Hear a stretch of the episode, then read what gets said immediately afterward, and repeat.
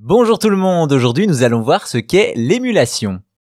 Peut-être avez-vous déjà entendu parler ça et là d'émulateur et par extension d'émulation. Derrière ce nom se cache en réalité une technique informatique assez simple à comprendre, reproduire le comportement d'une machine sur une autre. Par exemple un smartphone Android sur PC sous forme d'un logiciel, l'émulateur.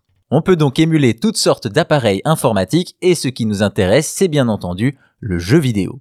Dès le début des années 90, on a déjà un émulateur de NES qui permet de jouer à quelques jeux comme Donkey Kong sur ordinateur. Et là, vous comprenez l'intérêt que peut susciter l'émulation.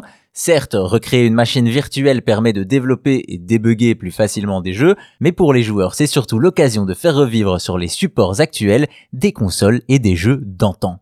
De plus, les émulateurs sont utilisés pour jouer à des jeux traduits dans d'autres langues et même à des jeux modifiés appelés hack ou encore des nouveaux jeux pour d'anciennes consoles.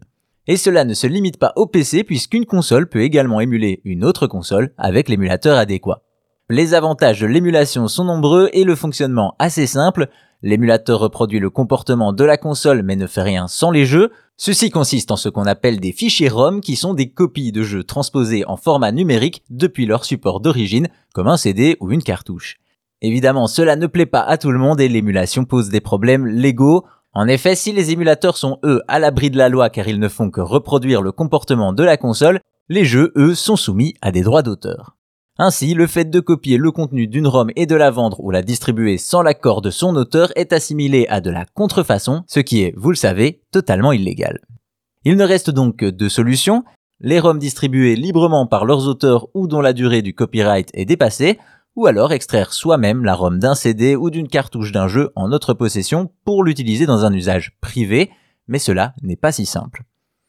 Rassurez-vous, malgré tout cela, il y a une grande tolérance sur l'émulation aujourd'hui et les risques sont quasi inexistants bien que, je le rappelle, ça reste illégal. Quoi qu'il en soit, l'émulation permet de rejouer à des titres d'antan et est ainsi devenu un outil de prédilection pour les rétro gamers, voire même pour certains, une bénédiction.